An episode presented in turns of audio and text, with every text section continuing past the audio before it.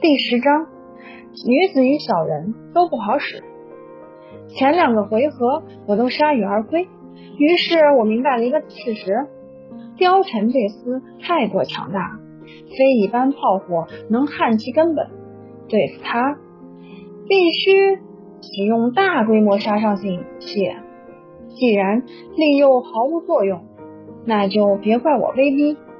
思来想去，他是正人君子，唯有小人的办法才能将他拿下。人家都说唯女子与小人难养也，我两样都占。那这样还不成功？我大概也没脸在皮条界立足了。貂蝉他爸虽然是一代儒商，可也从不铺张，房子倒是置了几套，不过经常落脚的地方还是对门那间老屋。更巧的是，我从小在那间屋子里摸爬滚打，熟悉的很。话说，我第二回合之所以失败。大概是因为我错误理解了老挝的意思。真正的老挝触手可及，根本不用舍近求远。特地打听了貂蝉的去向，确定他不回家吃饭，才厚着脸皮敲开他老窝的门。这个点儿只有小保姆在家，他见我在这屋走来走去也有好几年了，自然不会拦我。我打哈哈道：“貂蝉有个东西落在书房了，让我来拿。”小保姆很是热情，让我自己去取。真正是天时地利人和。要是我没记错，那东西就在他书桌的第三个抽屉里。毕竟没干过这种偷鸡摸狗的事情，难免有点紧张。两手颤抖着拉开抽屉，心里七上八下没个着落。小吕正翻得起劲儿，小保姆不知什么时候出现在门口，冷不丁叫我一声，吓得我出了不少冷汗，做贼心虚的赶紧收回手掌，结结巴巴的问他怎么了。他笑着说：“你晚上要不要留下来吃晚饭？我好准备。”就为这点事儿把我吓得不轻，赶紧回绝了。不了，我还得把东西给貂蝉送过去。小保姆有些失望，他总喜欢向别人展示自己新研究的菜，我这个吃货就刚好成了他的试验田。虽然有几次略显坑爹，但大多时候还是称得上美味佳肴的。看着他怅然若失的样子，我有点不忍心，补救道：“你先保留菜谱，过两天我就来。”他终于心满意足的走了，我继续埋头书桌。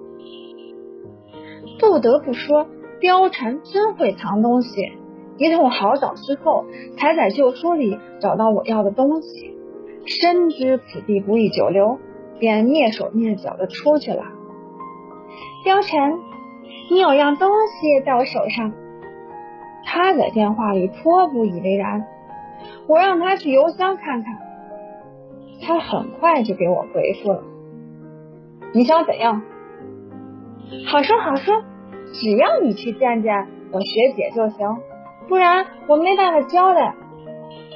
我欣赏着电脑上翻拍的照片，十分赏心悦目。杜，小吕。你真以为自己是道上的，连这种下三滥的手段也敢拿出来用？他的口气是惊讶中带着点薄怒。我得意非凡的说：“殊途同归嘛，过程和手段都不重要，最要紧的是结局呀。”他在那边沉默了。我继续欣赏他一岁生日时拍的果照。貂蝉到底是貂蝉，那时候要是被星探发现，或许就能从童星发展成国际巨星了。照片里的事情，我和他谁都没有记忆，只是听大人说，他一岁生日时还在蹒跚学步。他为人从小就谨慎，连学走路都要扶着桌椅板凳，生怕摔倒。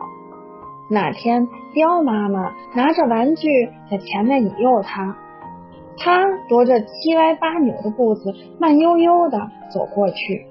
谁知道刚要够到玩具，他的尿片就被盆栽勾住了。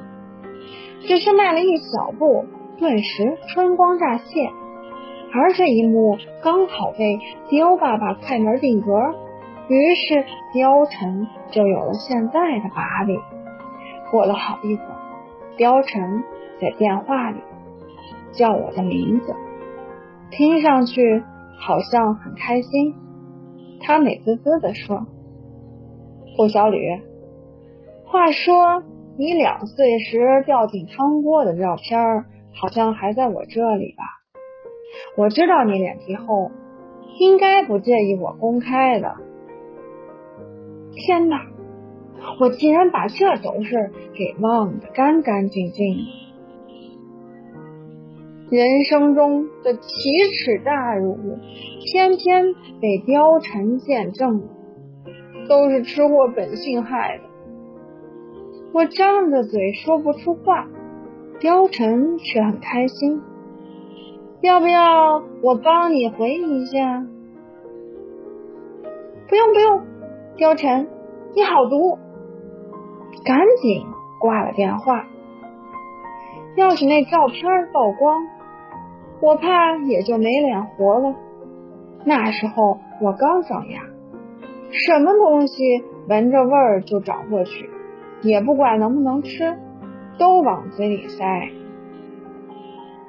某次两家人聚会，我趁着大人都在打牌，偷偷溜进厨房。看见炖鸡的大汤锅正好放在地上，高兴坏了，揭开锅盖就往里瞧。正是动情时刻，脚下却打滑，一咕噜塞进汤锅里。在人们发现我的时候，我正在锅里游泳，幸好汤是凉的，否则后果不堪设想。四个家长。连带貂蝉笑得乐不可支，最过分的是我爸，非得拿相机拍照留念后才肯捞我出来。更更过分的是貂蝉，拍照的时候他竟然跑到锅边对着我竖起食指和中指。